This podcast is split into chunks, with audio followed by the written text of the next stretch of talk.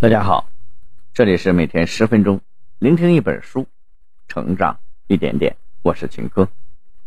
今天我要为大家分享的这本书是有关于职场发展的，名字叫《秘书工作手记三》。职场中没有独善其身，躬身入局、下场打拼才是想成事的职场人应当做出的选择。办事能力是职场中非常管用的硬通货。学会办事儿，学会的过程本质上就是认识职场的规律，适应职场规律的过程。石头哥在这本书里头分享了自己对办事规律的认识和体会。比方说，办事要理解领导的意图，按领导要求办，因为与领导相处的热度决定了你的职场高度。办事要讲礼仪和规矩，礼仪绝不是繁文缛节，那是人心中最柔软的地方。办事儿。要会说话，很多事儿可办可不办，话说得好，能办的可能性就大。办事儿要注重细节，小事儿也能让你脱颖而出。等等，掌握规律，保护自己，谋求发展，赢得尊重，是有本事想成事的职场人应当学会的技能。本书的作者向玉的石头，也叫石头哥，知名的职场大 V。微信公众号“办公室的秘密”的创办人，党史系的博士在读，京城某高校办公室工作多年，目前主要工作是写材料，出版系列畅销书《秘书工作手记》《办公室老江湖的职场心法》《秘书工作手记二》《怎样写出好公文》，两本图书累计印刷超过了五十次。销售量突破了三十万册，成为职场的爆款书，数十万读者为之赞叹，被誉为秘书级办公室工作秘籍。先后在《秘书工作》《应用写作》《秘书之友》等杂志发表数十篇业务体会、工作技巧类的文章。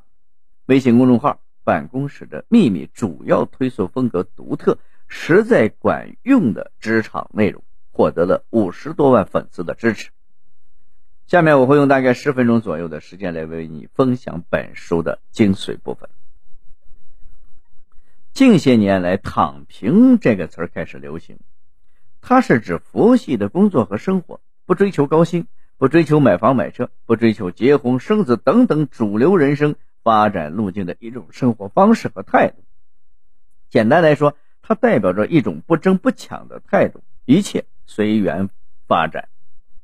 自然界的动物在面临捕食者的时候，只要停下奔跑的脚步，等待他们的就是死亡。相较之下，人类幸运很多，虽然也要为生活奔波，但是已经不用在时刻面临对生死存亡做出选择。这样来看，是不是躺平才是正道，才是一种轻松的人生态度呢？秘书工作手记三：学会办事儿。这本书的作者告诉我们，人类虽然走出了丛林，但是丛林法则并没有消失，生存竞争依然存在。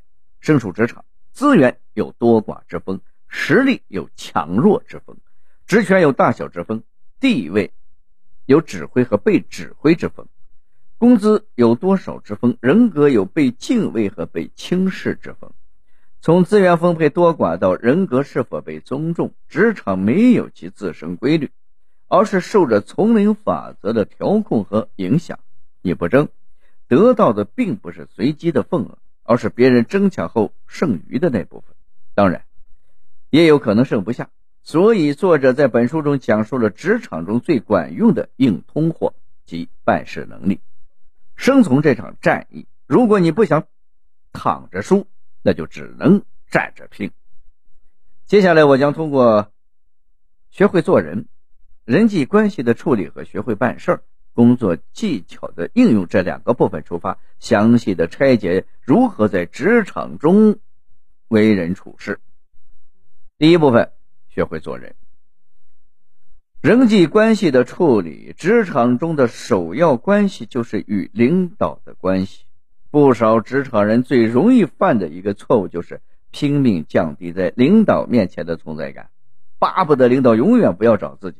他们既不愿意违心的奉承领导，也不知道如何保持恰好的距离，因此选择对领导敬而远之。这样做不但会让种种机会离你远去，甚至会严重的影响领导对你的评价。领导会觉得你在团队中是可有可无的存在，这是相当危险的。在处理与领导关系的时候，我们不妨使用画布策略。它是指小人物在工作上给大人物提供帮助，为大人物铺路，让大人物把事情做得更漂亮，以此来换取自己的发展机会。米开朗基罗和达芬奇等著名画家在刚开始学画画的时候，都是以在大画家家里当学徒为开端的。所以，我们又有什么放不下身段的呢？按照领导的要求办事儿，为他们提供帮助和服务，不要看成是自己被奴役或者是驱使，而是要把它看成是学习观察的机会。领导通常都是某个行业的佼佼者，要把他们当成前辈去尊重，当成精英去学习，而不是当成上帝去巴结。这样和领导相处才会变成一种成长和享受，而不是一种煎熬和负担。此外，对于领导的错误认知，也要阻碍我们与领导建立良好关系的因素。比如，工作是我干的，凭什么他跟大领导汇报？坦白说，基层员工的工作琐碎且繁重，好不容易产生点成果，却由直属领导向大领导去汇报，颇有些为人家做嫁衣的感觉。其实，直属领导是他们部门的代表。由他向大领导汇报无可厚非，工作本来是你分内的事儿，汇报是你上级分内的事儿，各司其职而已。当然，不同的领导胸怀格局有所差别，他在领导面前是否会提及下属的功劳，会不会调动资源让下属更好的发挥，这些终究只能是可遇不可求的。领导也有大小之别。有一个职场误区是觉得大领导都很和善，小领导却时常拿着鸡毛当令箭。其实大领导一般都比较严厉，只是他们没有对你表现出来而已。因为一级对一级负责，你和大领导之间层级相差甚远，他没有说你的必要，反而是小领导，他知道你所有的工作安排需要时刻跟进你的工作进度，他。要是跟你斗智斗勇，让你产生出成果，好跟上级交差的，怎么可能会温柔和善呢？其实说到底，大小领导都是一条船上的蚂蚱，他们都是希望你能够勤勤恳恳、吃苦耐劳、埋头搬砖的。只不过小领导是直接挥鞭子的人，而大领导负责管理小领导，有可能是那个背后递鞭子的。所以不要在大领导面前说小领导的坏话。别指望大领导来主持正义，小领导是由大领导选拔的，大领导会承认自己选错人了吗？所以你想一想就明白了。说了这么多，相信大家对于会做人已经有了更深层次的认知。但是会做人不代表万事大吉，要想在职场中有所发展，还得自身有能力，会做事儿，又得会做人，又得会做事儿，听起来可真不容易。人的精力有限，应该如何分配呢？书中提到了这样的一个方法：中层及以下人员在琢磨事与琢磨人上，精力七三分，凭本事说话；到达中层以后，在琢磨事与琢磨人上，精力五五分，事上抓工作落实，人上则顺重顺理成章的关系。赢得支持，成为一把手之后，琢磨事儿与琢磨人三七开，精力主要用在扩展关系、打开局面上。下面我们来讲一讲第二个部分：学会办事儿，工作技巧的应用。现在不少单位通过社交软件来沟通工作，看似只是收发消息和文件，其实这里面大有讲究。书中以微信为例，介绍各种注意事项。换到企业微信或者其他通讯软件上也同样适用。第一点，给领导发消息要有章法，首先要有序号，可以用阿拉伯数字，也可以用汉字，形式不重要，主要的是条理清晰。其次要多换行，多空行，不要一大堆文字堆在一起，让人阅读起来很吃力。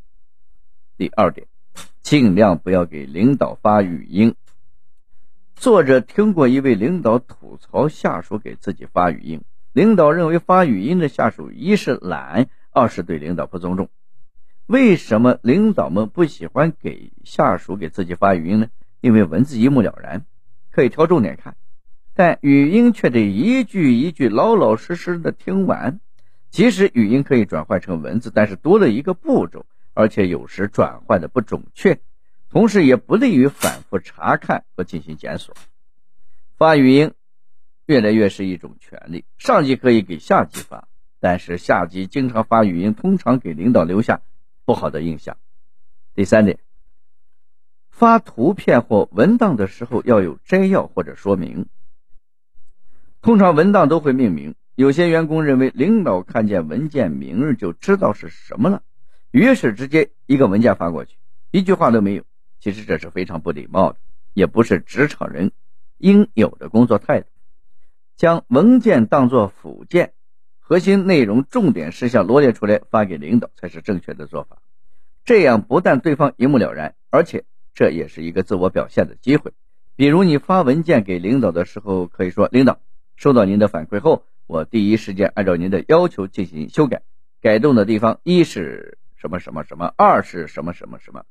想象一下，如果你是领导，会不会觉得这位下属非常会办事儿？有合适的机会时，是不是会更加青睐于他呢？第四点，需要领导在电脑上查看和保存的文档，不适合用微信来发送。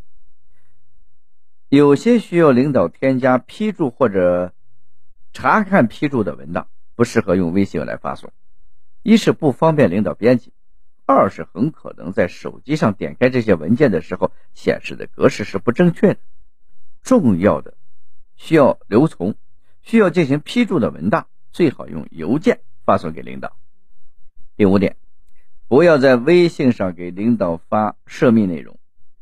微信用于工作是常态，但不是所有内容都能发到网络上，尤其是一些保密文件。微信的信息是保存在网络服务器上的，任何微信内容都存在泄密的可能，一旦泄密，后果非同小可。第六点，回应时使用叠字。如果领导在微信里布置任务，千万别回个“嗯哦好”。即使手里有事在忙，至少也要回复叠字，比如“嗯嗯哦哦”。有科学研究表明，别音更让人感到温暖。